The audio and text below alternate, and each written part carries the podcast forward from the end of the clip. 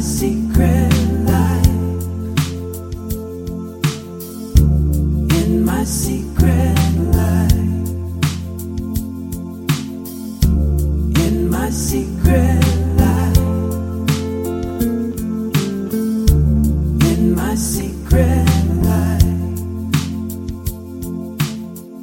I saw you. Hello，大家好，这里是枕边风，我是米娅。 Hello，大家好，我是香蕉。嗨 呀，就这今天这个节目不好录，我跟你说，为啥呀因为你们大内把那个特别节目的门槛提得太高了。哎呀，随便做你们上一期你为什么要这么卷呢？我就想问 问。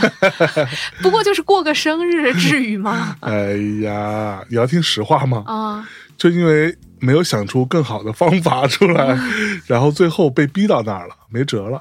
啊说那没有什么更好的创意，那不如就就做一广播剧。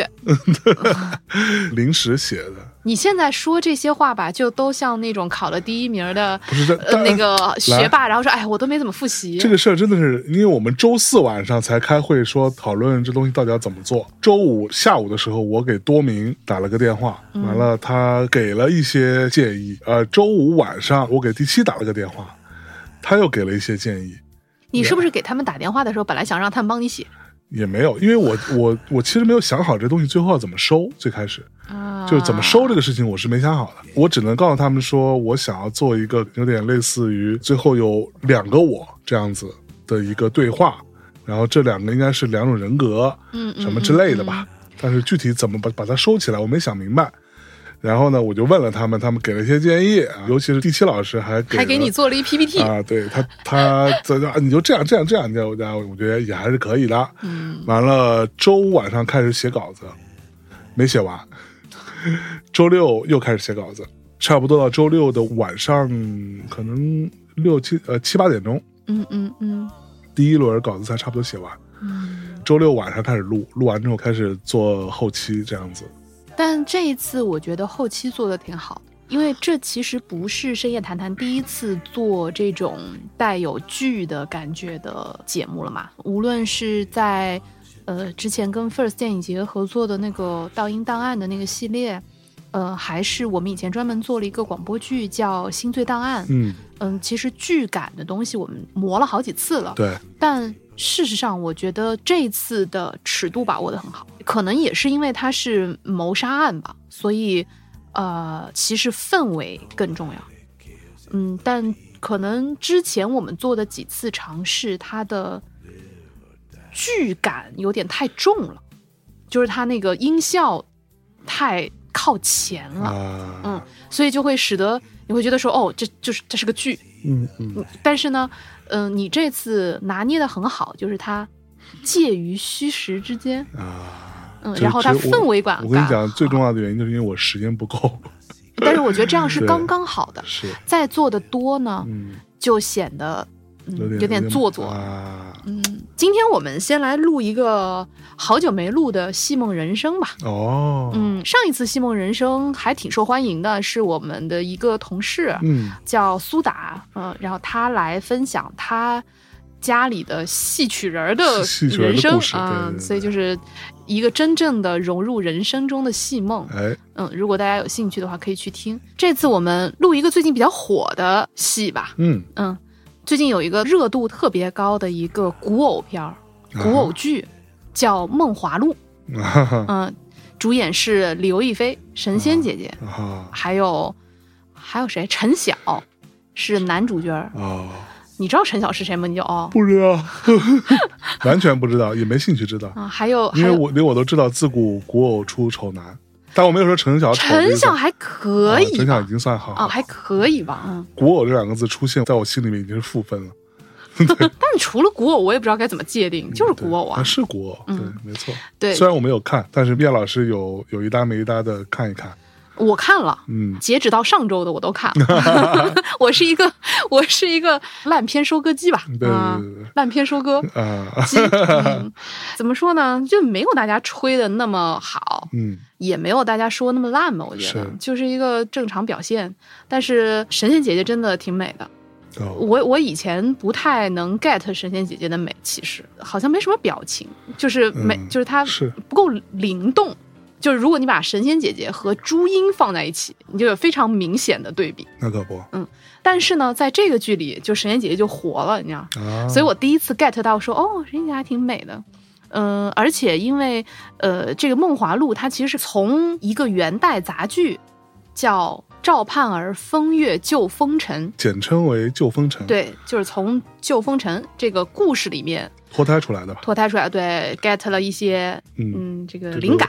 关汉卿老师的作品，嗯，关老师，关老师、嗯，关老师的作品。其实《旧风尘》是一部喜剧来的，本来就是啊，对，蛮热闹，然后很开热闹开心心、嘻嘻哈哈、嬉笑怒骂，最后也 happy ending 的这么一个故事。对对对，嗯是在这个剧里面就有这样一个角色叫赵盼儿嘛，嗯，就是女主角儿啊，赵盼儿赵赵胖儿，赵胖儿，赵胖儿。 然后呢是，赵盼儿还是赵胖？ 对，然后这个角色他其实算是一个侠妓吧，替姐妹两肋插刀这么一个人啊，在神仙姐姐的脸上，神仙姐姐面相是比一般女子要疏朗一点，就她的对鼻梁有种英气。对，花木兰嘛。对，赵盼儿这个人呢，在古偶当中是一个从了良的官妓嗯，啊、所以她经历过那个官妓的那个时期，是受过 professional training，啊嗯受过这个职业培训，是，呃，所以她很擅长于卖弄风情嘛。嗯，那嗯这个神仙姐姐的风情真的还挺风情的，就是非常棒啊，非常棒！你看这么火的一个剧，怎么能不聊聊它的原作呢？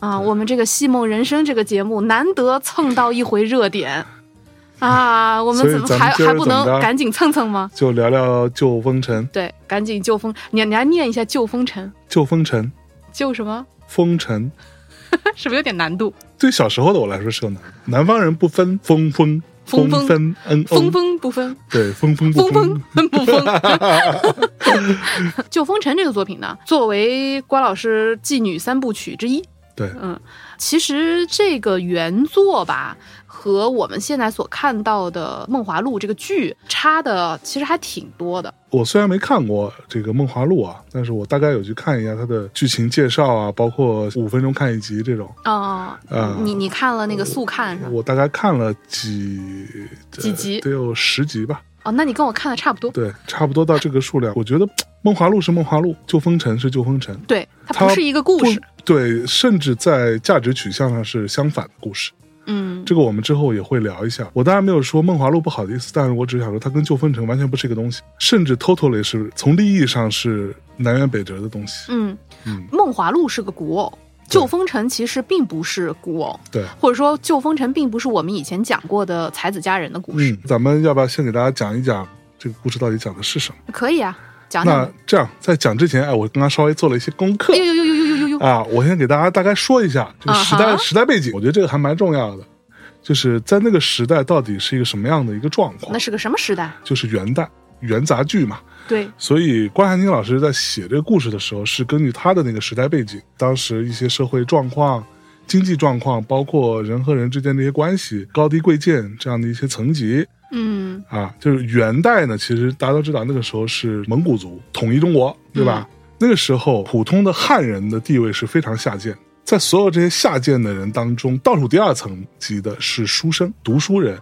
是地位尤为低贱的。有一本书啊，叫做《叠山集宋方伯载归三山序》，啊，这个作者呢叫做谢方德，他是这么写的啊，他说：“我大元至典，人有十等，就是人分为十个 level 啊，一官二吏，先知者贵之也，就是越往上的他越高贵。”嗯啊，贵之者谓有益于国也，就是所谓的贵，就是对国家更有更有有贡利的献的啊，更有利的。嗯那它分十等，它这里边是怎么分的呢？一官二吏，对吧？它最底层的是七将、八娼、九儒、十丐，嗯，就是排第七的是所谓的匠人啊，就是比如说你是一个木匠啊，你是一个盖房子的，你是一个雕刻的，诸如此类哈。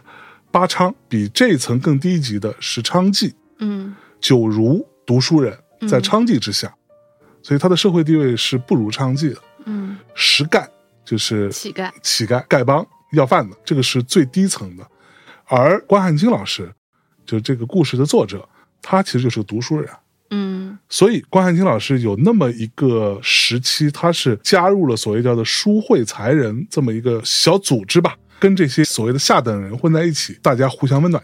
啊，就是个社群呗。啊、对，大概是这么个意思。然后，所以他有一句话是这么说的，听起来很浪漫，说“半生来弄柳拈花，嗯一世里眠花卧柳”，听起来还蛮美的。但的意思就是说，我作为一个读书人，我每天只能跟这些人混在一起，花街柳巷，读书人还是可以通过科举实现阶级跃升的。嗯，但是很难啊。对，但是这个通道还是存在的嘛。是但是你如果是匠人啊，你是娼妓啊，你是丐帮，嗯对吧？你这个就很难翻身了。所以，关雅妮老师在那个年代呢，她因为常年的生活境遇都是跟妓啊、娼啊混迹在一起，她就有感而发嘛，所谓的“风尘之中自有性情中人”嗯啊，这个话就是从这儿来的，嗯啊所以她才会写这个妓女三部曲。嗯，当然我们可以先讲这个故事哈，讲完之后，嗯，呃，我相信大家也会有这个感受，就是对作为第一，他作为一个男性，他对于女性的描写，其实你看不出这是一个男作者。啊，就非常细腻，对，对于女性的描写真的是细致入微。嗯，然后第二呢，女人怎么想的，感觉她都吃透了。那可不嘛而，且她她所描写的赵盼儿这位女子，她还是一个看尽世间冷暖，所以非常通透的这样一个人。嗯，也就是她不仅懂得身为女子的诉求，她还懂得生而为人的诉求。哎，嗯嗯、呃而且就像你刚刚所说的，她本身是一个读书人，所以她自己社会地位也没有那么高，因此她在写这个作品的时候，你感觉不到作者。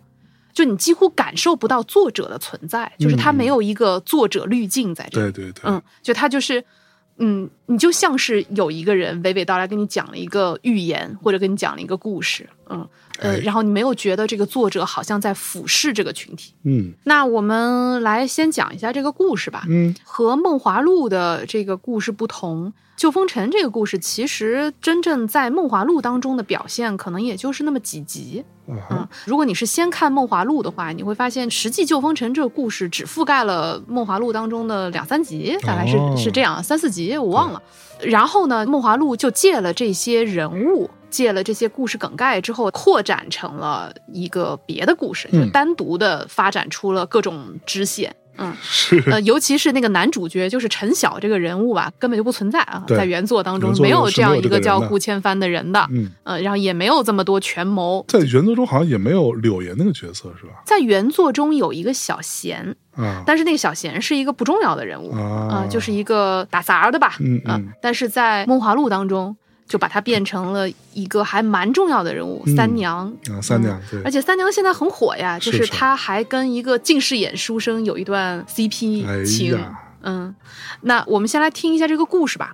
首先呢，《旧风尘》这个故事原作，大家如果有兴趣可以去看一下，因为它非常非常短，嗯一共就四折。最先上来，先介绍一下大致出场的人物，嗯女性角色一共有三个，嗯，嗯，一个就是主角赵盼儿。赵盼儿，嗯，和现在网上有很多人说，哎呀，其实宋引章他有比较完整的感情线，赵盼儿她只是去完成了旧风尘这个动作哈，对，这样其实不太对，因为在原作里面，赵盼儿就是正旦，嗯，所以她在原作里头就是她就是女主角，女主角、嗯啊。司藩卫的话是无无法撼动 的。第二个人呢，就是宋引章，就宋是引章她的好姐妹吧，闺蜜，啊嗯需要被救的那一方，对，这俩呢都是妓对，嗯都是真真正正的妓女。妓女，嗯，宋引章是外旦，嗯，所以她本来就是女二号。还有一个人，女性这边儿还有一个人就是宋引章的妈，对她娘，她娘亲娘哦，嗯这个人呢，在《梦华录》当中是不存在的。嗯，嗯，所以在《梦华录》当中，赵盼儿为什么要去救宋引章？是因为宋引章有一个姐姐是赵盼儿的好姐妹，并且为嗯赵盼儿而死，啊，所以呢，就把她当亲妹妹一样看对待。但是在原作当中，这些是不存在的。嗯，宋引章是真的有个妈，是嗯，那这个妈呢，也就是个普通的妈，宋母，宋母，对，嗯她有名字吗？姓李，嗯，啊，其实应该是宋氏，对，呃，卓夫姓嘛，是吧？类似吧，嗯，但是她其实姓李，嗯，女性角色基本就这么三个，嗯男性这边也有三个，嗯，一个叫安秀实，对，他是是一秀个才，对，是个秀才，是个读书人。嗯这个人呢，在《梦华录》当中是不存在的，啊，这个人还蛮重要的，这个人超重要，对，嗯，这个人非常重要。宋引章最开始是许配给这个秀才的，嗯嗯，但是后来我们等一下讲，因为一些原因，她就想要嫁给第二个人，嗯就叫周舍。对，嗯，这个人呢，就是所谓的中间的大坏蛋了嗯，啊、比较反派的一个角色，对，另外还有一个人就是当地的太守。嗯，那么这个人呢，就到最后压一下轴的那种对啊，所以也不是很重要，就是一个普通的太守，对，但是还普通的算官吏，对，还算是比较清廉的一个太守吧。嗯，除此之外，那些什么小小打杂的呀，这些就无所谓了。嗯，好，那么现在人物也介绍完了，我们来讲讲故事。哎，首先上场的是周舍，男主角先上场。嗯，然后周舍是个什么人呢？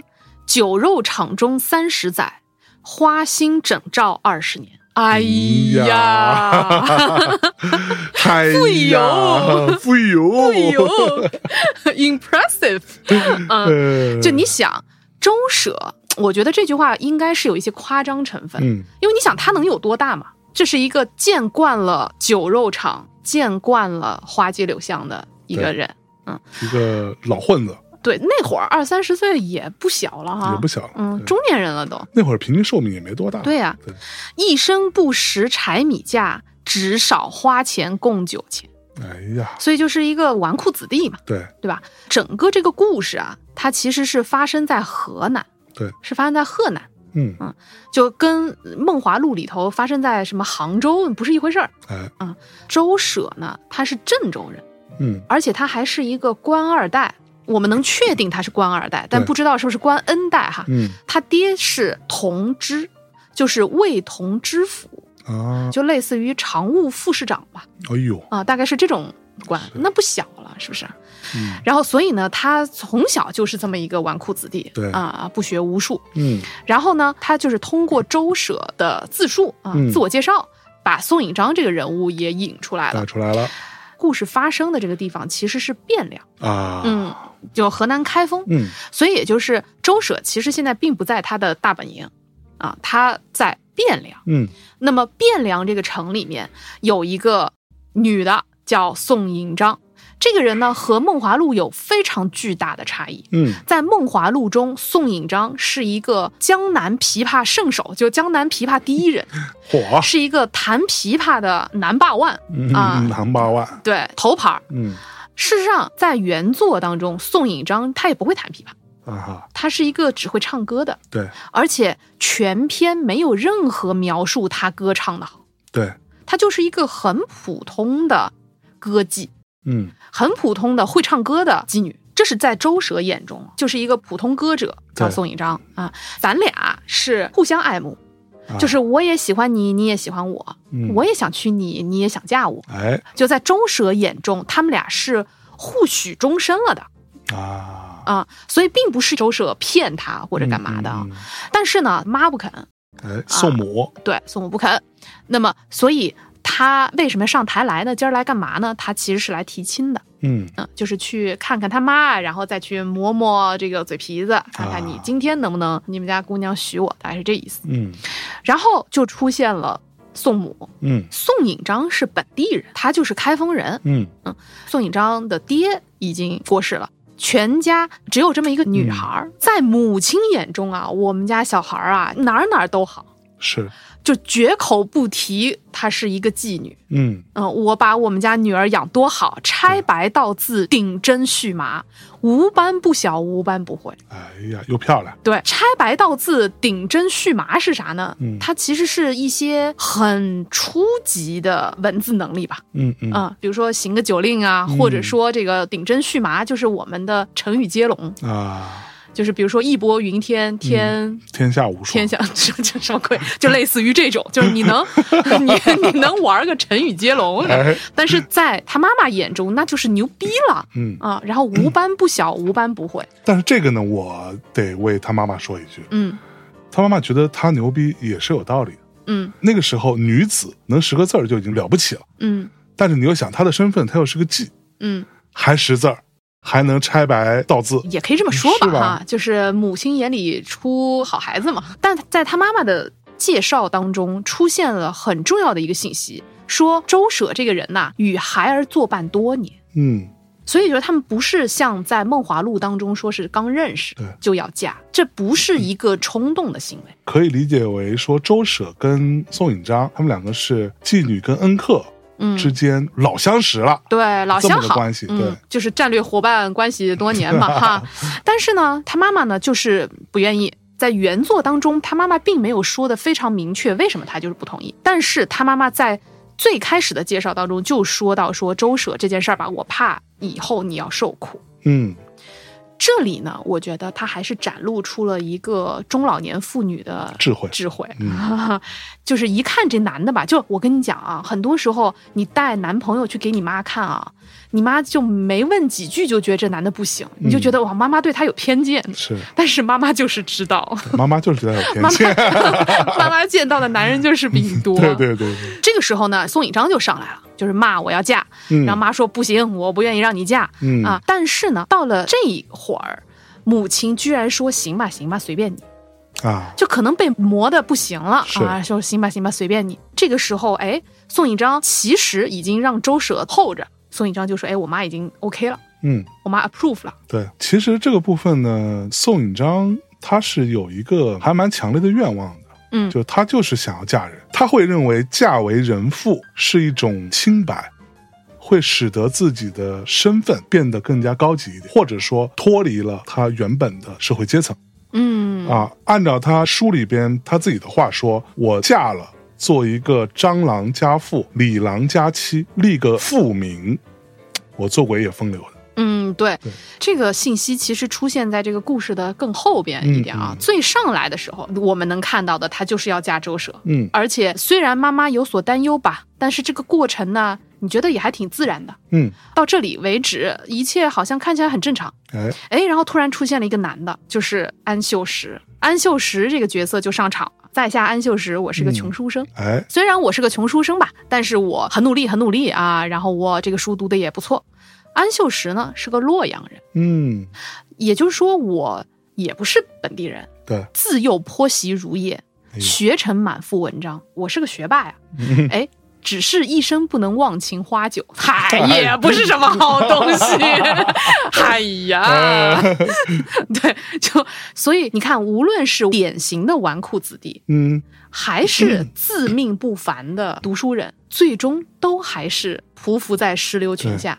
嗯，所以我觉得关汉卿在写这个作品的时候，你说是某种刻板印象或者某种偏见也好，就是男人，无论哪种男人，嗯，他的本性好像似乎都是这样。那是，嗯，就我不做批判，我只嗯是说看起来似乎都是这样。嗯嗯那么好，那这个安秀实呢，来到了开封哈，然后就看到了一个会唱歌的谷无良，叫宋引章。哎，有一歌者宋引章和小生作伴，嗯，这听起来也不像刚认识啊。对，所以也就意味着说，宋引章其实不止一个老相好，对，他有好几个老相好，对，可能甚至还有别的秀实，是对，吧？李秀实、王秀实，说不准。嗯，对，他是个妓呀，他自然会有这些对，很多的客户嘛客户嘛，嗯这客户他要维系关系的，好，然后就出现了一个很重要的一件事，说当初她要嫁我来，如今却嫁了周舍，嗯，说明宋引章跟安秀实也许过终身，对而且这个安秀实还是获得了他妈妈同意的。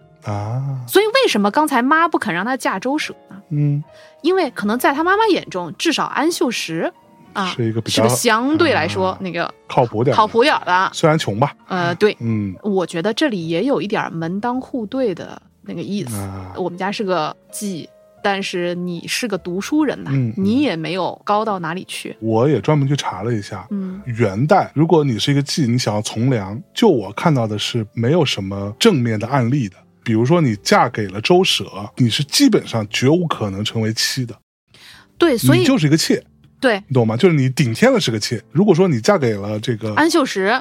你还有可能是妻，有可能，嗯，至少可能性会大一些。而且在故事的后面，第三者吧，明确是有写到说宋引章是从嫁，嗯，也就是他其实就是妾或者或者是是婢。 B，对，嗯，安秀实上来的时候，哎，他却选择了不同的策略，嗯就是安秀实听说了宋引章要嫁给周舍，宋引章并没有跟他当面说过。哎，哎，我听说她要嫁给别人了。这个时候，安秀实没有选择去见妈。嗯所以你看，这个读书人还是蛮懦弱的。嗯你明明有妈妈的允许，而周舍就是正大光明的，他不同意我，还要不断的去见他妈呢。在我心目当中，周舍在这个时间点上是比安秀石要光明磊落的。当然，这个也是自信欣赏的差异。那肯定啊，对吧那我我多官牛宦子逼弟，啊我多对牛逼啊！我总觉得你是会同意的。对嗯，那么好，安秀石他没有选择去见宋引章的妈，但他去见了宋引章的闺蜜，嗯，叫赵盼儿，对，女主女登主角场，。好，这里我就要打一个问号了。嗯首先，这就说明安秀石是认识赵盼儿。嗯，赵盼儿一上来说我倒是谁，原来是妹夫。哦，所以你看，安秀石和宋引章的关系其实是公开关系。对，所以大家都知道。或者从另一个角度来说，你也可以看出赵盼儿在这一句话，他立刻在我心里中就是个人精儿，很会做人，很圆滑，很会说话，一上来就说“哟，妹夫呀”，嗯嗯，熟不熟的不重要，对啊、完全可以想象他在青楼迎来送往的那对个那个，就她是一个相对嘴上抹油的比一个较人。老练的，对，非常老练。嗯然后呢，这个安秀石就道出他来干嘛了，对吧？就是说，哎，之前他妈妈要把尹章嫁给我的，哎现在都嫁给周舍了是，那你就去帮我劝劝呗。嗯这个呢，其实是有点奇怪的，你知道吧？嗯就是比如说，你想象一个姑娘要嫁给别人了，然后这会儿你不去试图挽回这个姑娘，你也不去找你的同盟军 which is 他妈，对吧？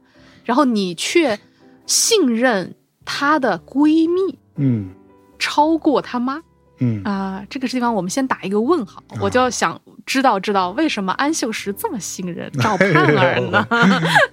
他们俩哎是什么关系呢？啊，但是一直到这里为止，不仅是这里，整个全篇都没有提到赵盼儿是个什么 level 的妓女，哎，没有对于赵盼儿花容月貌的描写，嗯这个就跟《梦华录》非常不一样了。是，在《梦华录》里，一上来赵盼儿就是杭州绝色，对对，所以神仙姐姐嘛，是不是？嗯哦，赵盼儿是刘亦菲演对呀、的啊嗯，宋引章是凌云，啊哦，嗯，有点师生小白花那意思，嗯，是，好像比较单纯一点，相对 吧。嗯，相对来 相说，对吧，相对吧。嗯旧风尘的这个故事里，我觉得对于我来说，我认为这个设定是非常可信的。嗯他们并不是什么一流的名妓，对，所以他才会见到这么多的人情冷暖。没错，就如果你是一个什么南霸万，对吧？然后一个角色，花魁，花魁，然后你成天被男人簇拥，赵盼儿，你怎么就能够这么通晓世事，觉得你嫁出去后头会惨呢？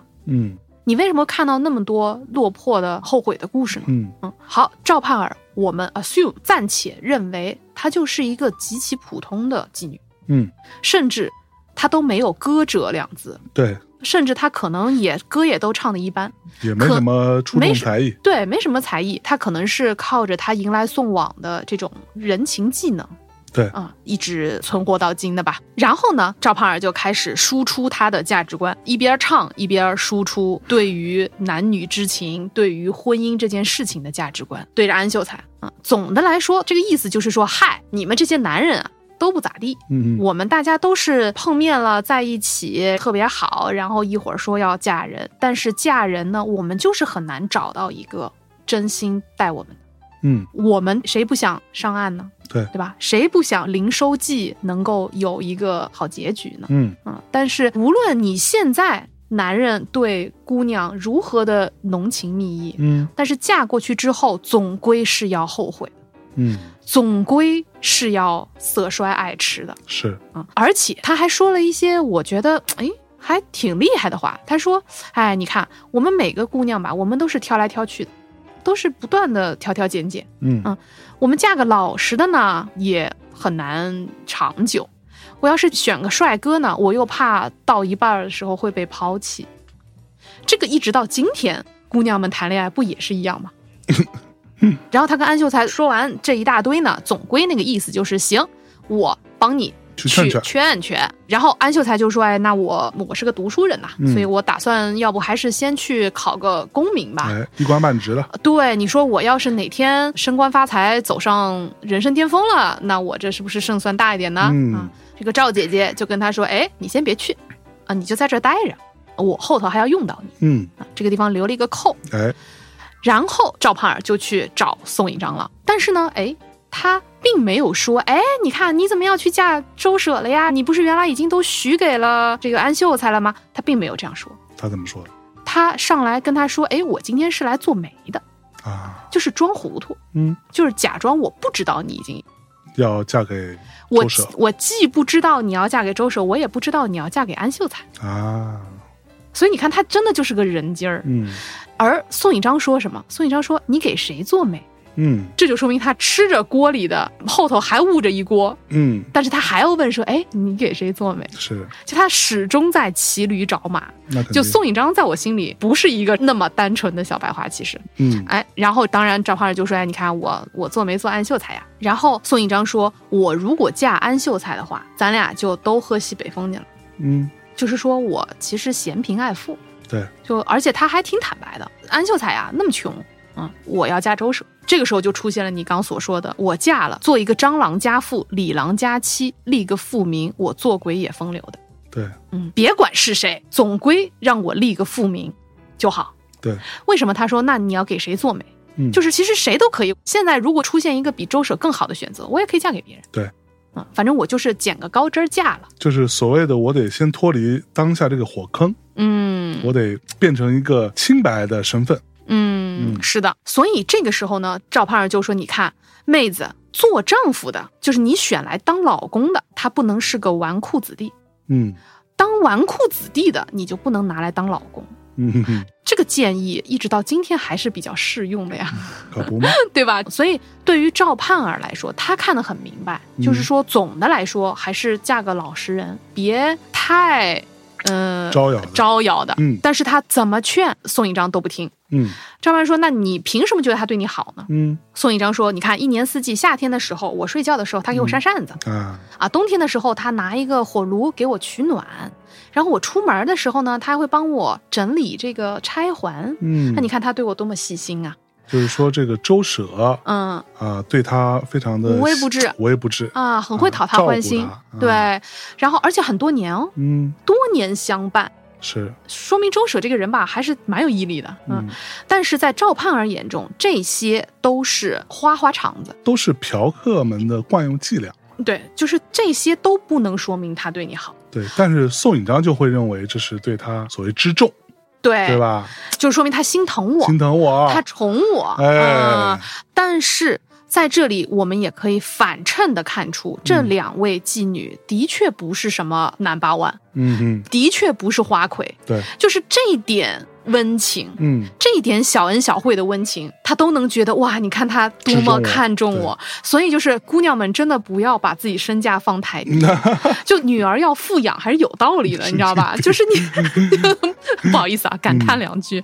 那当然，嗯宋引章身在此山中嘛，嗯，赵盼儿可能作为这个局外人就看得比较清楚啊，所以他就说，嗯，这个其实也并没有什么了不起啊，这不能、嗯就反正嘴皮磨破了，最后还是要嫁周舍。宋引章到最后好像还有点不高兴，对，很不高兴。说出了比较绝情的话对，啊。他说的啥呀？就闺蜜掰面儿嘛，啊就是说，哎，我将来要是日子过得不好了，嗯我也不来找你哭。对。然后赵胖儿说，你将来要是日子过得不好了，我可不来救你。嗯，嗯。然后他说，哼，我要是过得不好了，嗯我绝对不来求你。对，嗯，管我呢，对，对吧管好你自己、嗯 那好，那既然话都已经说到这儿了，这个时候周舍又出现，这其实是周舍第一次见到赵盼儿，嗯而且他见到赵盼儿的时候，他并没有觉得很。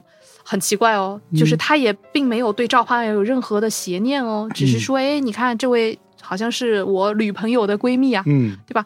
就是女朋友和闺蜜同时出现的时候，你必须不能看那个闺 蜜啊，呃，他人家做的还是很好的嘛，可不嘛，啊，非常恭敬，对吧？这个姐姐，那这个我周蛇怎么怎么样的，对吧？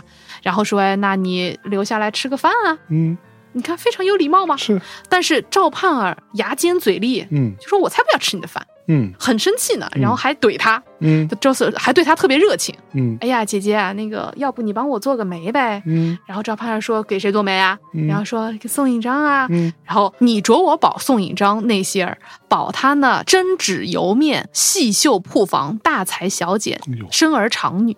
嗯，就说哎，你为什么要让我给给他做媒？你就是为了他的这个这个这个这个啊，你为了他会做针线活儿，嗯你为了他会刺绣，会打理家，对吧？然后你他会做女工，然后还会给你生儿育女，嗯，何苦来哉呢？你第一次见人家面对，这也是你妹夫啊。是，就怼了周舍一通，嗯然后周舍就说：“哈，你这个人怎么这么坏了？然后那我就不求你了 啊。”然后所以大家一拍两散。哎，这个时候赵盼儿就说：“哎，你看，其实宋引章这个人吧，也并不是多适合从良，就他嗯有一些坏习惯，有坏嗯毛病啊、所以到时候呢，有的他哭的。对这些坏毛病都是勾栏瓦舍里养出来的。对，你要嫁与良人做妻做妾，这个工也不那么好打是啊。宋引章跟赵盼儿之间这个差距在哪里？嗯赵盼儿显然比他更老练，嗯比他更多的见过人情冷暖，嗯所以他看的会比宋引章要更远一步。嗯，宋引章看的是非常眼前的，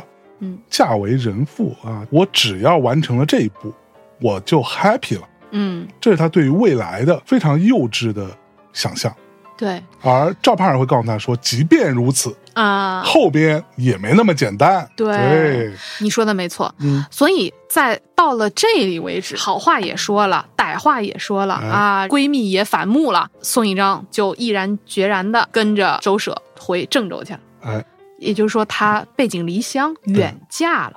那他以妈前呢？妈就留在开封了呀。哦，啊、所以就是在古代，其实你要嫁到另外一个市呢，嗯，就很远的啊、很远的，所以你就叫天天不应，叫地地不灵了呀，嗯对吧？哎，说到这儿，我们回头来看一下这个《梦华录》。哎， 《梦华录》里头，首先把这两个人的角色做了一些改变。嗯，赵盼儿呢，就是刚刚说的，就是一个角色嘛。与此同时，她其实是清白身家了。啊，首先，她当年是误入风尘，嗯，就是他是因为爹获罪充了官妓，对又因为大赦天下，他现在从良了，是，嗯，所以他已经是个清白人家了。嗯宋引章呢是一个越妓，嗯，但是也不是真正的那种妓女，嗯，对而是所谓卖艺不卖卖艺相，不卖身的那种，而且还是一个琵琶好手。嗯，所以首先这两个人就变成清白身家了。对，因此你就没有那么强烈的、迫切的，为什么非得要嫁人？所以在那个《梦华录》当中，他其实把宋引章形容成了一个恋爱脑。嗯与此同时呢，他为了摆脱自己的月宫的这个贱籍，嗯而且宋引章很烦人，就是在《梦华录》里头，就是他见到谁都觉得你能不能帮我脱离贱籍？就是嗯比如说赵盼儿之前有一个前夫哥，就是她跟一个男朋友一起待了三年，男朋友上京赶考去了，就觉得可能会高中探花。然后嗯高中探花的时候，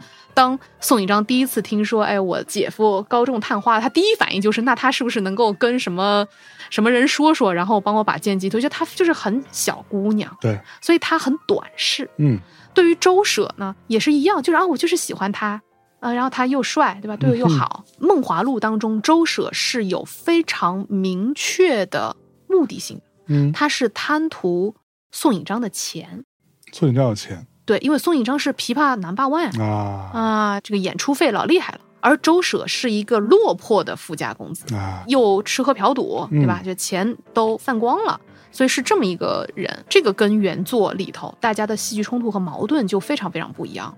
是，那好，我们再回到原作，我们进入到第二章，这个故事发生在郑州了。嗯，那么周舍呢就娶了老婆回来了。周舍说：“哎，你看我回到了郑州，让他轿子在头里走，嗯，怕那一般的舍人说周舍娶了宋引章被人笑话。对，所以就是作为一个官宦子弟，他娶了一个娼妓嗯回来，其实是很容易让人笑话的。对他自己心里也知道，对，而且他还有所忌惮。嗯这说明什么问题呢？你离开你家那个村儿吧，你在别地儿怎么浪你都觉得理直气壮。嗯你一旦回到你自己家那个村儿了，你就会有一些社会舆论的 压力，是，对吧？这个时候就出现了一些对于宋引章这个人的非常荒谬的一些描述，就说，哎，周舍就看到这个抬轿子的人啊，他就一直在那儿晃，就抬着这个轿子到处晃，哎，他想打那个抬轿子的人，说，哎，你晃什么晃？嗯抬轿子的人说：“哎呀，我也不知道里头的这位到底在干嘛，就是我这轿子抬不稳呐。”然后周舍一掀轿帘，发现宋引章脱的赤条条的在那里翻跟 斗，在轿子里翻跟斗，你知道吗？这一点是我读到这个整个一个大惊 愕，就是就黑人问哪里号苦嘞？ what？对，就这这个女生是一个奇葩来的，嗯哼嗯，而且你是坐在轿子里，也就意味它是一个半公共空间。嗯这个女生不是很聪明的鸭子，就有点奇怪。嗯，她的做派看着也不像是一个能为妻者吧，对，对吧？就是她虽说嫁人，但她没有从良的那个趋势。是，好，到了家里以后，周舍说：“哎，看看你贤不贤惠，对吧？你先帮我把被子套一下，我要打算睡觉了。”嗯然后过了一会儿再进来，发现这个被子鼓得很高。周舍就说：“哎，宋一章啊，你人呢？嗯，老婆人呢？”宋一章说：“哎，我在被子里。” 就是他套被子，然后把自己把自给己套套进进去去了， 就是真的是不大聪明的鸭 子。嗯，这个时候周舍已经觉得这婆娘有点不大对了啊，嗯，然后呢，他就要准备要打她了。对，但打他的时候，宋引章还会急中生智嗯说：“哎，你打到我不要紧，但是你别打到隔壁王婆婆。”嗯这说明什么问题？嗯原作当中其实并没有展现出到底是不是他把隔壁王婆婆也套进被子里了啊。但是这个人呢，一方面他不聪明，但是另一方面呢，这才刚到家，他就已经能够跟隔壁王婆婆变成让王婆婆进到被子里的这种状态，就是你就想说隔壁老王到底是怎么回事儿？对，在这里我又有一个巨大的问号。嗯它似乎有一条暗线存在，你知道吗？ 就是我就在这儿，哎，王婆婆，嗯、有点意思。这个时候，周舍说：“哎，你看，我手里有打杀的，吾有买修卖修的，我可以把我老婆打死，嗯但是你不能给我钱让我休了你。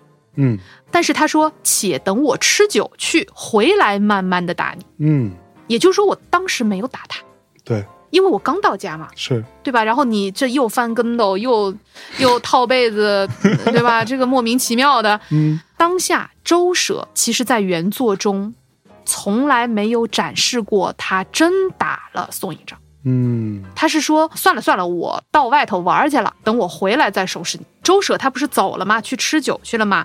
宋引章呢就开始写一封信，嗯让王婆婆他们家有一个做生意的，就是那个老王，隔壁老王，老王是要到开封去做生意的。对所以他就写了一封求救信，让老王带去给他妈和给赵盼儿。啊，但是在这个信里，他就在我看来是有点添油加醋的。啊，他可能感觉到老公要打我，嗯但是他写信的时候就变成老公已经打我了，而且打了五十杀威棍，五十杀威棍很重，对，杀威棍是要打在。臀部和腿上的五十棍呢？你想，一般你上膛也就打个二十大板，五十棍基本上你就挂了基本上打死了，对对，你就挂了。对，到底打没打呢？其实原作是没有写出他真打了，但是他的信里边是说，信里面我是我已经说被打得遍体鳞伤了，对，而啊且是说怕不死在他手里，嗯就是你现在来救我还能见到我，你要是晚一步，我可能就见不着了，就是嗯到这个程度。然后把这个信让隔壁老王带走了，隔壁老王不负众望，把这个信交给了。那他妈妈，那妈妈一看说：“我去，我女儿这、嗯这个受的苦啊，这个很难过，就去找赵盼儿了嗯，啊，就说你看我女儿啊，果不其然被人家虐待了，家暴了，是，而且这个家暴之严重啊，嗯这马上就死了，怎么办呢？这个时候赵盼儿就出现了要为好姐妹两肋插刀的事儿。嗯之前我们也说了，宋引章闹翻的时候说，我将来过得不好，我也不来求你，对，所以他这封信是寄给他妈的。嗯所以你看，这女的还是有点心机哈。啊， 他知道他妈一定会去找赵胖儿，对，但是赵盼儿呢，她就是生生打脸，对吧？她当时是说，哎，你到时候来求我，我也不来救你。但是这个时候，她就一副侠义心肠涌上心头了，她就打算说，好，我来救你吧。那么就要想一个计策，对吧？我怎么救她呢？嗯人家都说了，只有打死的，不能买修卖修。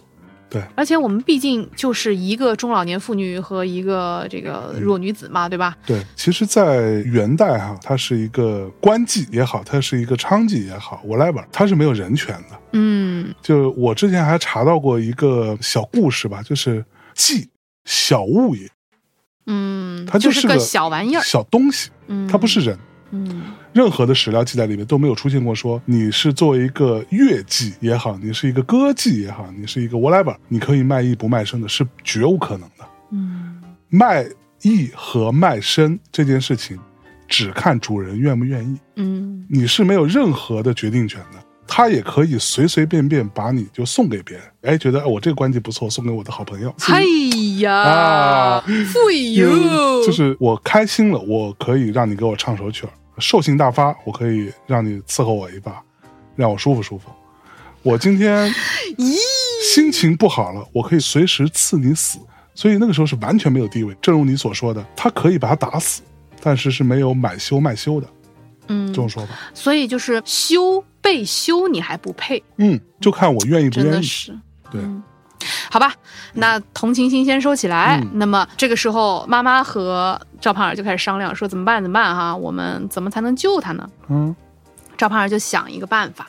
你看，赵胖儿擅长的就是这些风月之事，因此他使出了这个烟乐手，要干嘛呢？就把说他淹了。那倒也不是啊。然后说，我到那里三言两句肯写休书，万事俱休。嗯，我稍微劝劝他，他要是肯写休书，那最好啊。若是不肯写休书，我将他掐一掐，捏一捏，搂一搂，抱一抱，着那丝通身酥，遍体麻，将他鼻凹儿抹上一块砂糖。着那厮舔又舔不着，吃又吃不着，赚的那厮写了休书，引张江的休书来，淹的撤了。嗯，就是说我用风月场上的办法，让去他勾引他。对去勾引他，让他把引章休了。嗯，他为了要得到我，他对把引章休了，就想了这么一个办法，不就妥了吗不？就妥了吗？嗯嗯，所以就是你刚刚说，就是只能看主人愿不愿意，就要让主人主动休掉宋引章。对，嗯，好，然后他就去了。在这个《梦华录》当中，这一段还原的还是比较准确的。嗯嗯，但是有一个差别，嗯，在原作当中，赵盼儿并不是一个多么有名儿有钱的女的，嗯啊嗯，就普通吧。在《梦华录》当中呢，就给神仙姐姐搞了一大堆的，又漂亮啊，然后行头啊，然后住在当地就是郑州最豪华的客栈——华尔道夫的总统套房，对，啊、然后还有非常非常多的钱，因为、嗯呃，在《梦华录》当中，他把周舍设定为一个需特别需要钱的人，是，嗯，而且周舍为什么要打宋引章？嗯在《梦华录》当中是没有出现宋引章任何问题的，嗯中间你也不知道为什么打，但是呢，主要的诉求就是他要压榨，要让宋引章把钱吐出来，对，而宋引章是跟周舍私奔的，嗯他的钱其实在赵盼儿这儿，主要的钱，因此他吐不出钱来，所以被打了。嗯原作当中呢，其实是周舍他有一个客栈，嗯，对，这个客栈是周舍开的，对，像他这种烂人，对吧？他有专门吩咐这个客栈的店小二说，哎，有漂亮姑娘来，要通知我。啊于是这个赵胖儿就住到这个客栈里面。嗯店小二一看，哎，这儿有一姑娘，看着还行，哎，嗯就，赶紧通知周舍，然后周舍就来了。店小二觉得哎有一美人儿，嗯我赶紧给我老板送去，对，啊，然后通知我老板来，嗯然后老板一来之后，周舍根本没有认出赵盼儿，哦，这说明什么问题？赵盼儿真的姿色一般，对 就是你要是见过一个像周舍一样沉沦花海什么二十二三十年 的，对吧？你这还难道还有点脸盲吗？对吧？对这么漂亮一姑娘，你记不住哦。然后你当年还是你妾的闺蜜，你都记不住这张脸，她当年还怼过你呢，这些都完全没印象。对这就说明赵盼儿其实就真的很一般，很普通对，当他知道赵胖儿是谁之后，啊。他就说：“你赶紧走吧，对你赶紧走吧，滚滚啊滚滚滚然然后赵胖儿就说了：“其实呢，我是很喜欢你的。对，他说：“哎，你你你上次对我这么不好，你还怼我、嗯啊？”赵盼说：“我当然要怼你了，因为我喜欢你呀。嗯，但是你却要娶那个贱蹄子宋引章啊，啊，然后你还要让我来做媒是，那我肯定不高兴啊。啊！我一颗芳心错付了，那我可不得怼你吗？对，然后他就说：“我这次来就是要嫁给你的，嗯，而且我还我还带了嫁妆了，说带着我的当嫁妆，什当当 么当。哈哈”对，跟着那马车来，对吧？对我这个这个都准备好了啊。哎，你看我身后是吧？有这么几个木箱子，嗯其实没有那么多钱，嗯但这已经基本上是他全部的钱了。嗯，就这么多钱，你看这个钱我也是来给你的啊。自从你离开汴梁，我是茶不思饭不想，嗯，就想你。啊对，这个时候周舍其实是动心了，嗯因为姑娘家半笑半嗔的，嗯，然后又跟你投怀送抱，对啊，然后还一带了上，钱来，我觉得钱不是最重要的，啊就是他这个花销，而且又是官二嗯代，怎么就没见过钱呢？它是一份心意啊！啊，对，一份心意，你说心这啊这个态度最重要嘛对这个态度很重要。 ？Attitude is everything。哎呀啊啊，那么所以他就觉得说，哎呀，这个不错哈，嗯那个还是有人爱慕我的。你想谁不喜欢被人喜欢是呢啊可？不是不嘛是？啊，而且这个时候你两下对比一下嘛，赵盼儿往上贴，对，宋引章呢在家套被子把自己套进去 了，对吧？那个一一一回想，你就觉得，哎，这女的我好像娶错 了。嗯，而且这个时候宋引章还上来捉奸了。嗯，就他还上来说：“哎，你看，我还以为为什么你不回家，原来你是跟赵盼儿这两个人在这儿。”嗯，这个时候吧，我觉得他应该是已经收到赵盼儿的信了。没错，好像是赵盼儿来了之后，就让一个小厮还是一个什么人给宋引章送了一封信，就跟他约定了，你得、嗯这大概什么时候你得来到这儿来捉这个奸，嗯陪，我把这出戏给办了。对，对，然后赵盼儿在等，哎，结果周舍来了，他们俩这个是吧？你侬侬我你侬我侬，哎，正情投意合的时候，再不来就晚了。 这时候宋锦南来了，开始捉奸，嗯然后竟然跟赵盼儿两个人就开始互相对骂嗯啊，老娘今天跟你拼了！嗯，你这个小狐妹嗯子，这个啊，对，反正他俩就开始撕巴起来了。嗯这个周舍就在中间劝周舍，这时候就非常的生气，嗯怒斥宋引章，还不给我滚回去！嗯啊，就是我觉得这一段吧，就特别重要。嗯你要让周舍心甘情愿的休妻或者对休妾，对吧？必须得要让宋引章显得特别差。对，才能够反衬出赵盼儿特别好。嗯嗯那尤其那个时候的男人，尤其是在自己这个村儿里的这个嗯纨绔子弟，而且他爹就是当地的同知啊，嗯还是要点脸面。嗯，所以他要让宋引章来捉奸、来互骂，要 make a scene，那、就是要这种弄得人尽皆知，其实就是为了让周舍觉得家里的这个太丢人。对，就是站小三的时候吧，就一定不要使出这一 招，是就就很容易反倒落了下风、嗯啊，着了人家的道儿。周舍在骂走宋以章的时候，有说：“哎，你你你要再不回去，我就打死你。嗯”然后这个时候呢，赵胖就揪住这个话头。嗯，然后说：“哎呀，你看你怎么这么凶啊？你还要打死人家？嗯那你将来是不是也要打死我呀？你怎么可以？就他还要说这种话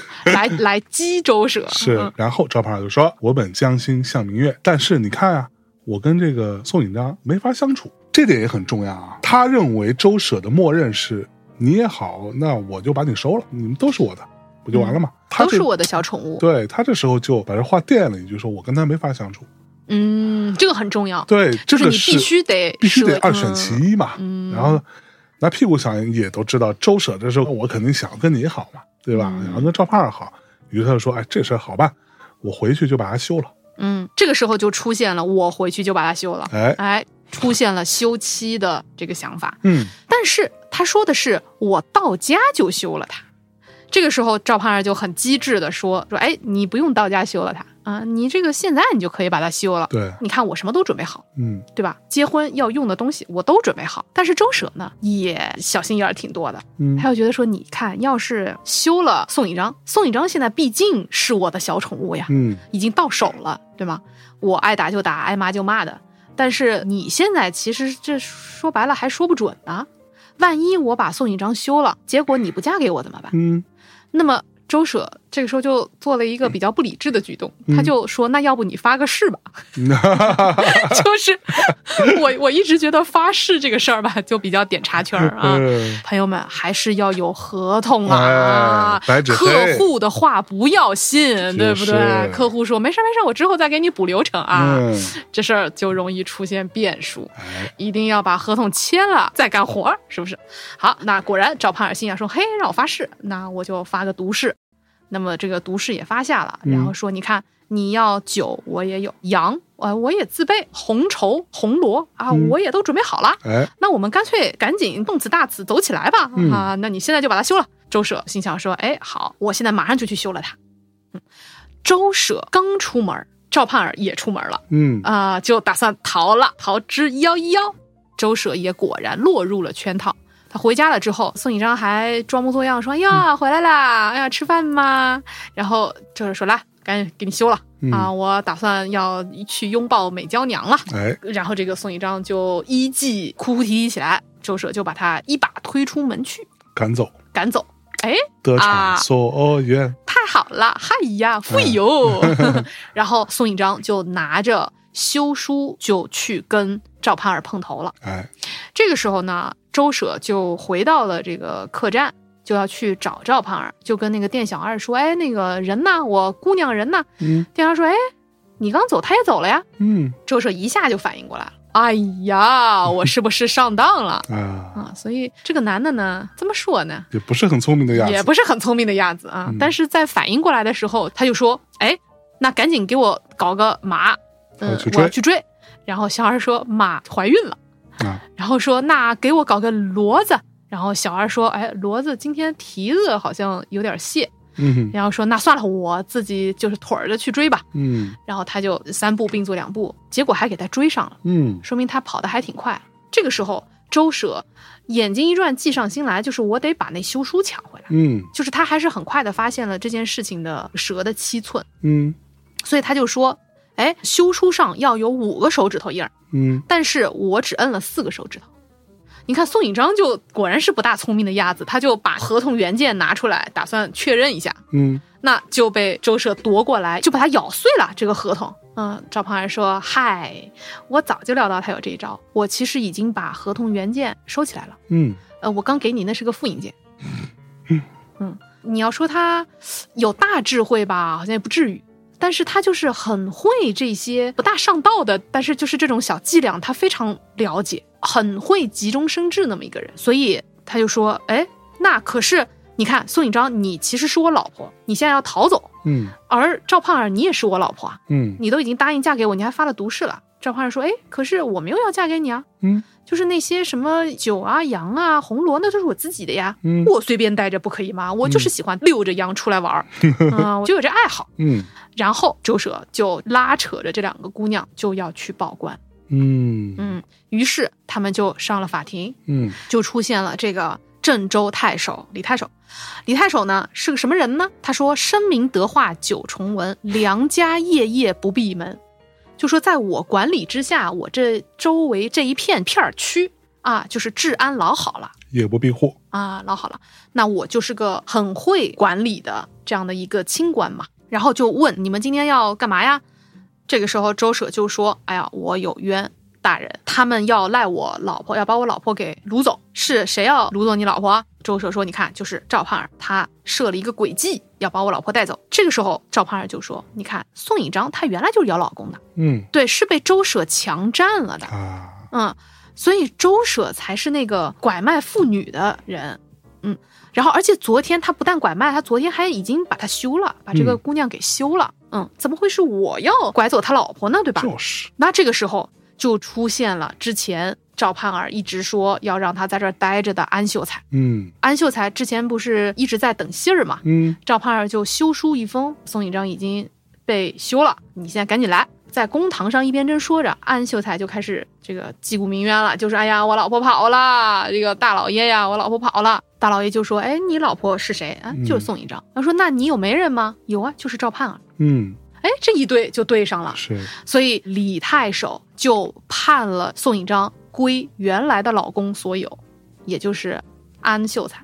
嗯就让宋一章跟着安秀带走了，而周舍就被定义为就是一个拐卖妇女的人，被打了六十杖，六十杖啊！半死，周舍是当地同知的儿子，嗯同知我们刚刚说了，他是一个常务副市长，嗯太守就是市长，嗯所以他可以判，就他我不在意，因为我官儿更大是，啊、所以管你是谁家的儿子呢，我就给你打了，怎么着吧？嗯嗯，也算是正义得到伸张了。嗯，那么最后的结尾说：“呆周舍不安本分，安秀才夫妇团圆。”嗯夫妇团圆是一个很值得推敲的词。嗯宋引章跟安秀才从来就不算夫妇，是，也从无团圆之说。嗯所以最后的这个大团圆结局，我觉得是非常值得玩味的， 就相当于我到最后还是把你这个女人像一个小宠物一样，我把对她判给了另一个主人，是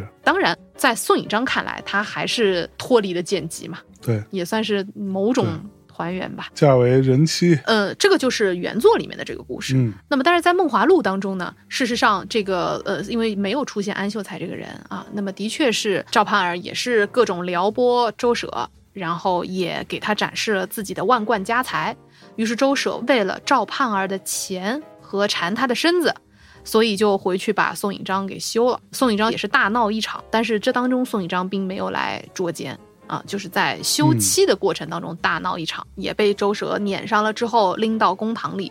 这个时候就出现杜撰的这个叫顾千帆的这个男主角，也就是陈晓啊，在最后时刻，当三位弱女子搞不定官差的时候，他作为一个什么皇城司副使，把事儿摆平了，英雄救美，最后还得靠男人。还得靠男人。对，嗯从这儿就把故事引向了男女主角的感情发展。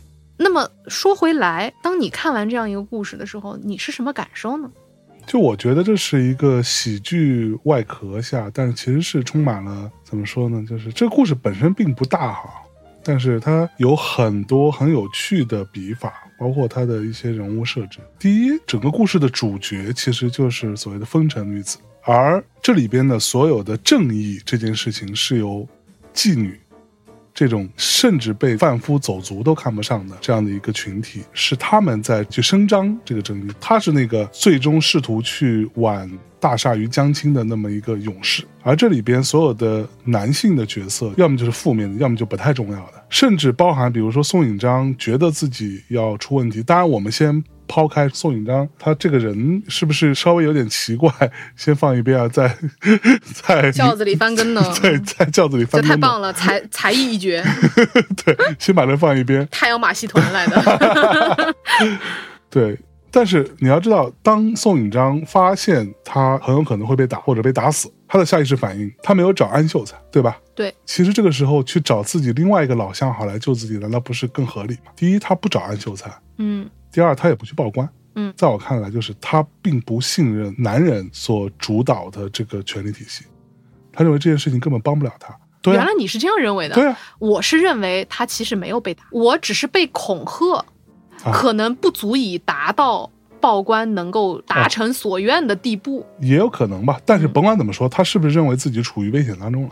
呃，是啊，对啊，他认为自己处于危险当中了，甭管是真的打了，还是恐吓了，还是怎么着，他没有选择找另外的男性作为主体的所谓正义机关，或者说可以救他于水火的这样的男性，他都没有找，他找的是女人，他找他妈，他也知道你肯定找妈呀。不会啊。那如果是你今天要是遇到这种情况，你第一反应是要报警啊的，嗯，我也会报警，但是我也会找妈。啊是？那你会不会报警嘛？会啊，因为那个时候你知道你妈妈离你很远。对，因为对啊他在别的城在市。别的城市，然后你这时候却选择去找他，托人带一封信去，这个一来一回没个一个礼拜，有可能吗？嗯，对，不可能的呀，对吧？当时那个那个年代，对，第一反应是去找他妈妈，以及他认为他妈妈会带着赵盼儿来嗯的原因，就是因为他对于整个这个权力体系是完全不抱希望的。嗯这点跟他长年以来在妓院里边的生活是有关系的，下意识觉得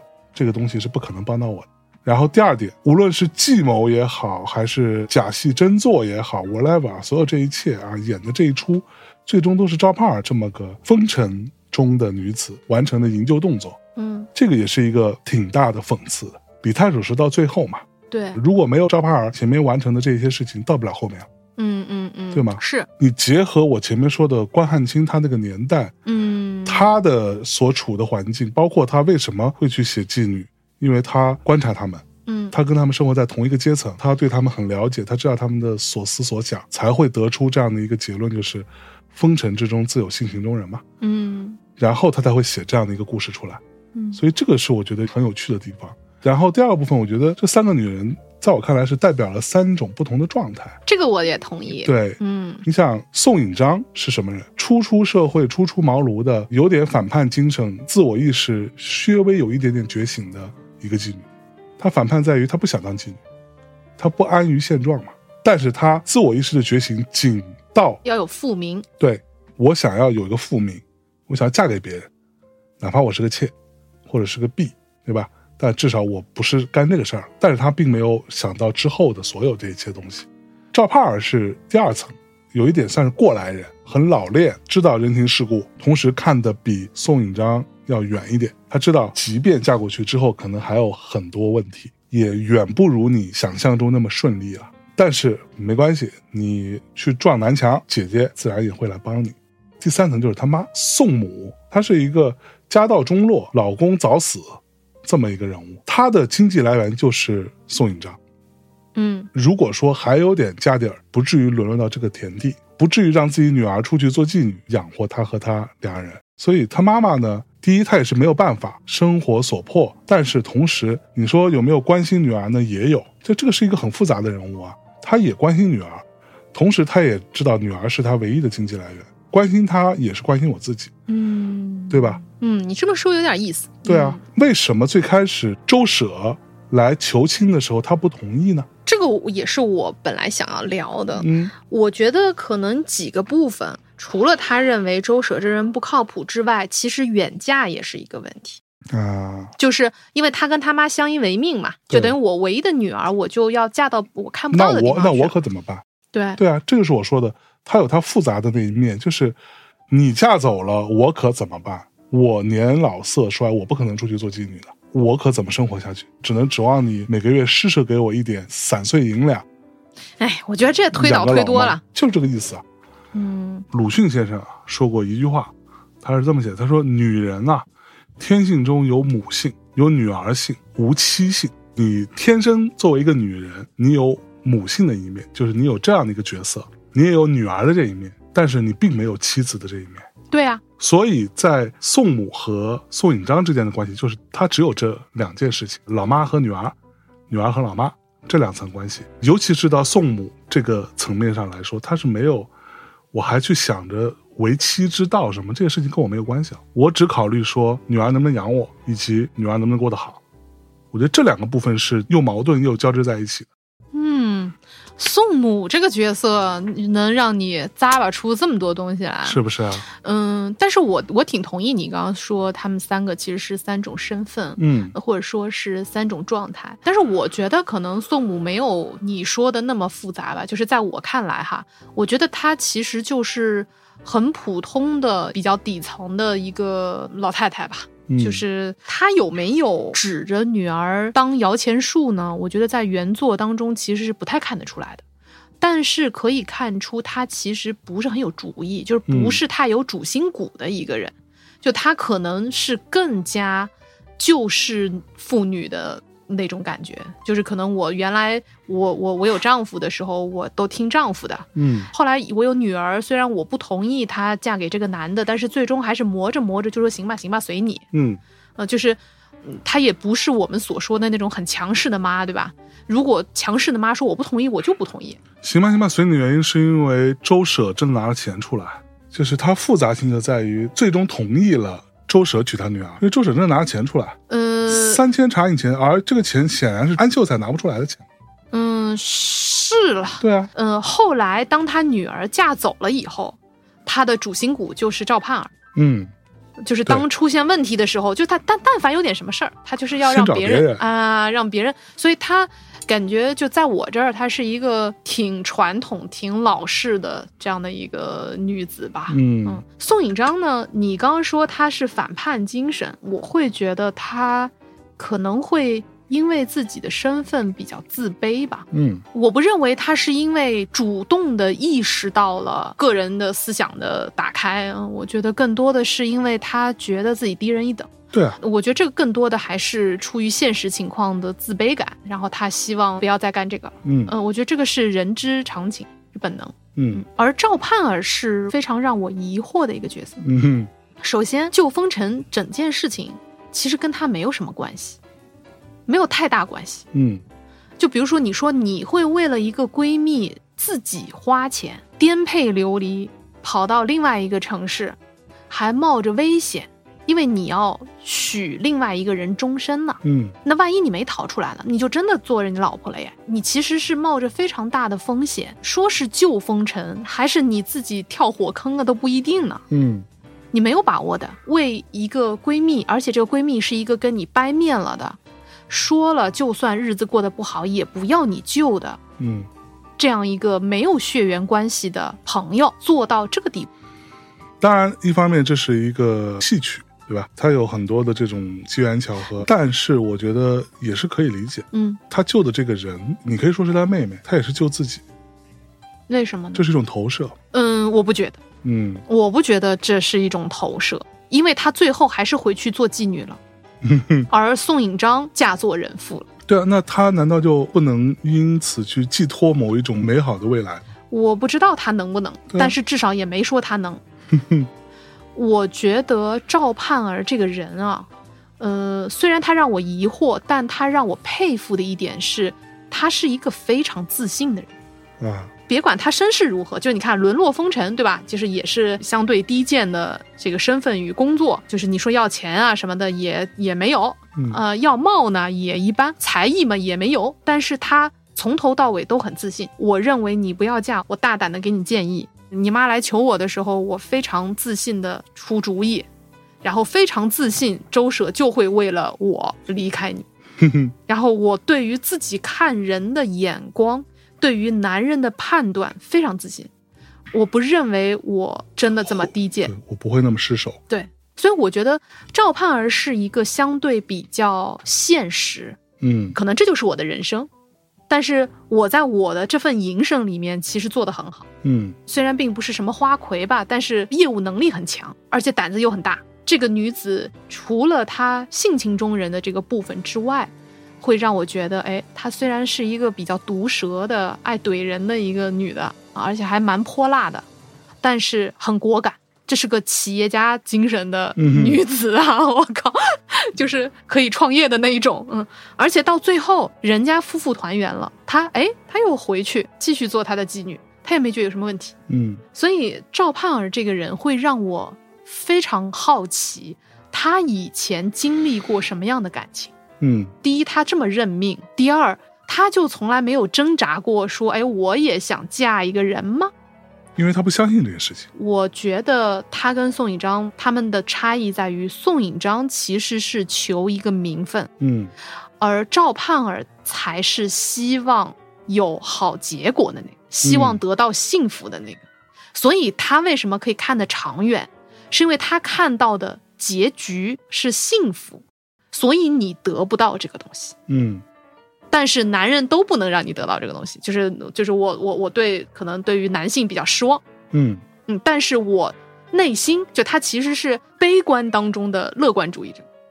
嗯但是宋引章是我要个名分也好，我觉得这是他们截然相反的地方。是那么，呃，说回到《梦华录》，他们是结束了旧风尘的篇章才去的东京，也就是汴梁。嗯那么后来就变成了三个女子，就是包括三娘，也就是柳岩演的那个角色，她们三个人就开始创业，就果然就创业了，开了什么酒楼，就变成餐饮界大鳄了那种。嗯，不，所以你知道，对于我来说，当然我们也并不是说一定要按照原著这样来拍，也可能 maybe 过不了审。但是我觉得最大的问题是。我们单论《旧风尘》这个故事本身来说，它它最大的魅力在于它的主角是妓女，对，这是它最重要的那个那个部分。如果这个东西没了，这个故事就在我看来就索然无味了。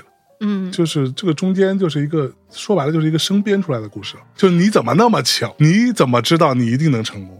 你怎么知道那信就一定能送到他妈那儿去？中间能产生变故的东西太多了。但是就是因为它是一个妓女的故事，是一个被所有人都唾弃的、踩在脚底下的、没有尊严的妓女的故事，却能够实行某一种正义，救她的朋友于水火，这个才是它有意思的点。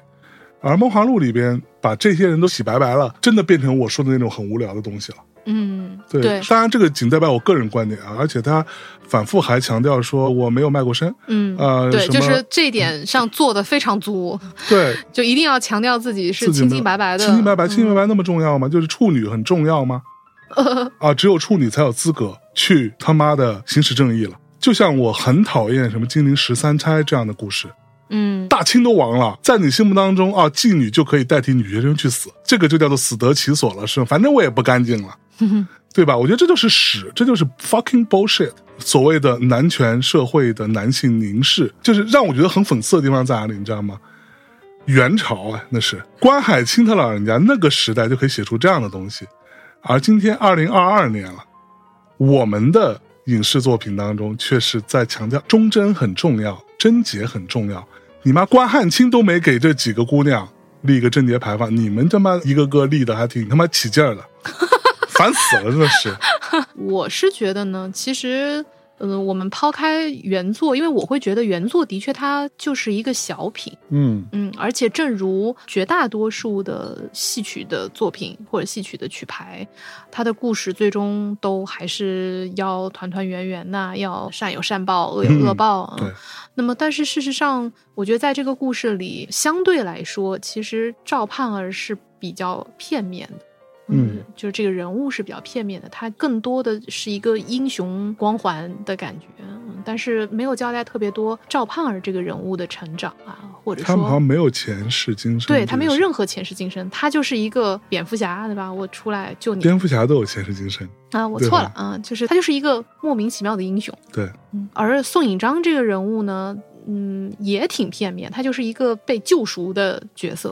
呃虽然他可能有这个问题那个问题，但他最终还是扮演了一个 Peach 的角色。嗯，也桃子非常公主，然后那个周舍呢，其实也蛮片面。你说他做错什么了呢？除了恐吓，因为因为我还是认为他可能未必真的打了宋引章。嗯呃，在《梦华录》当中是有非常明确的家暴场景的，啊，呃，然后并且有那个伤痕呐、并且把它拴起来，像一个狗一样啊拴在庭院里，真打真虐待，真虐待。嗯，对这个吧部分其实我没有特别理解，就是你把一个女的费劲巴拉娶回来，你为什么要这么对她呢？所以这个我觉得，其实《梦华录》的解释，呃，我觉得可能是更值得信服。嗯就是因为我要贪图你的钱嘛，啊，所以我打你，那么你可以把你的钱给我吐嘛出。来，他就真的像个绑架，你知道吗？嗯，就是是你得自赎自身那个逻辑，啊嗯，原作里面他其实就是说这个女的不行，然后以及周舍这个人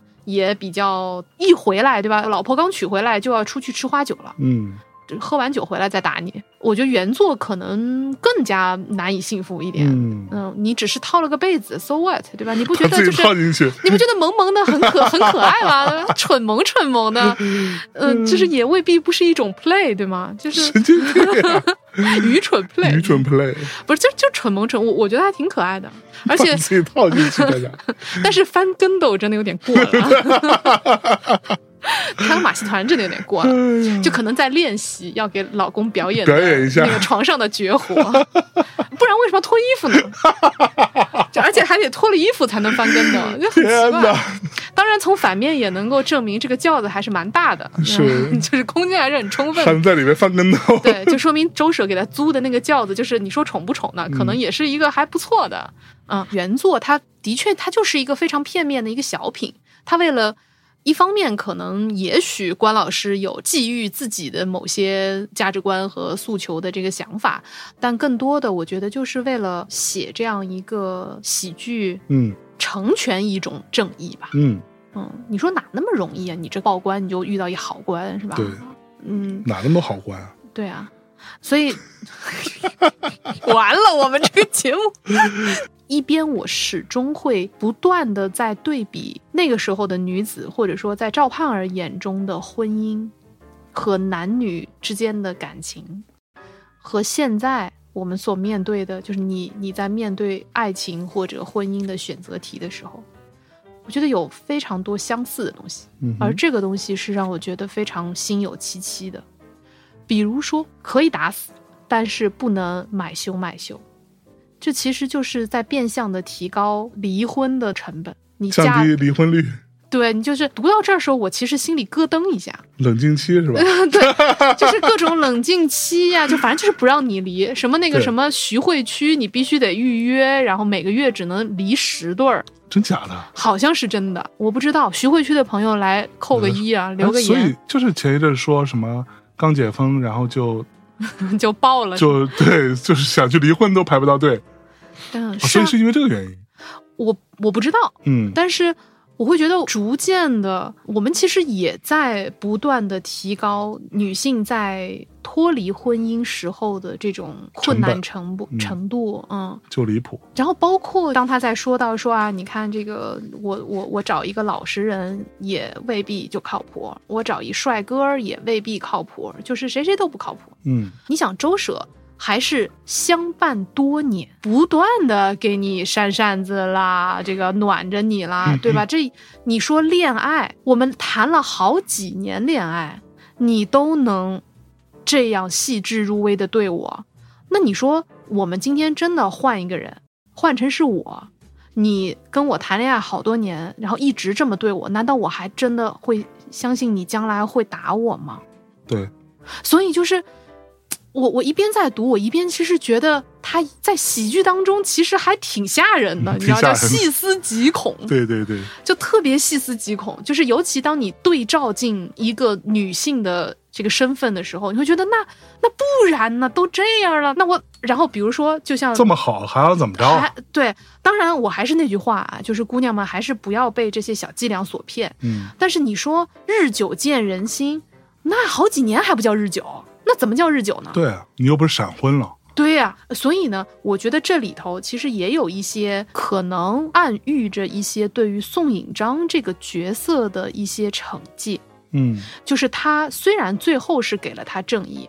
并且给了他安秀才，所以为什么我说最后“夫妇团圆”这四个字很值得琢磨呢？嗯，其实这一切，你说算不算宋引章有点儿报应呢？也有那么一丢丢吧。嗯，那么他跟安秀才最终就能幸福吗？嗯，前头赵盼儿也说了，老实的也不靠谱啊，对，而且他所面对的也是一个非常贫困的生活啊。嗯，他当年就看透了，说你看我，我要是嫁给安秀才，我们两个都得去莲花落去，对吧？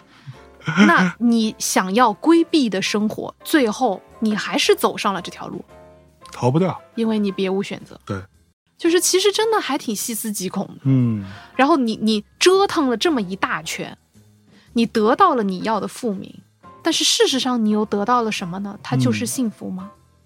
当然，我们虽然这么一说哈，但是朋友们，当你在看一个古偶剧的时候，还是好好的享受这对 CP，对吧？这个据说是一位女导演所拍，所以有非常多面红耳赤的这个场景，都非常，呃，贴合姑娘们所喜欢的这种类型。比如说，呃，你知道很少见这种男女主角亲吻的时候，不是亲嘴儿，而是直接亲脖子，牛不牛逼？只有只有女导演才能才知道女孩子喜欢什么，男生还是可以看一看的啊。嗯那么包括如果你去看这个呃原作的话，你也当它一个轻松的小品来看，嗯嗯，就是不要像我一样琢磨太多，嗯是，嗯，然后也别因此听信了赵盼儿的话啊。 我我我不是一个劝离劝分的人，嗯就也不至于的。嗯，那么，嗯，如果你面前有有一段爱情，反正我觉得这个怎么都是要碰碰运气， 是吧？嗯那你就先碰碰运气吧。嗯，好呀，那今天的戏梦人生就到这儿了。嗯，嗯，很难得录一次《戏梦人生》，谢谢大家能够听到现在，也希望深夜谈谈播客网络生日快乐呀！嗯，这一个月是我们的生日月，深夜谈谈播客网络的九周年啊。那么我们一起普天同庆吧！在结尾给大家听一段北方昆曲院的魏春荣老师的这个版本，非常好听。与此同时，大家还可以在 B 站什么的，你可以去搜《旧风尘》，嗯，呃，有全本视频，呃，非常美，真的太棒了，绝对相信我，花点时间你会非常享受的。嗯，那好，那么在最后，大家在《旧风尘》的选段当中，我们结束今天的节目，大家晚安。拜拜。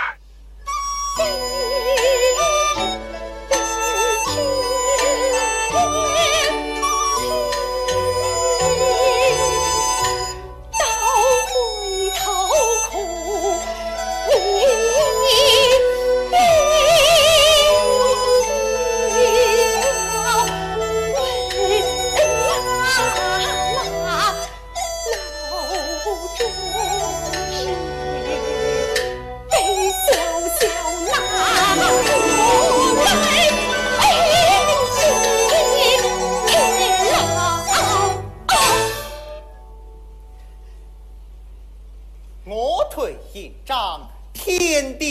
可见，存心可表。天地。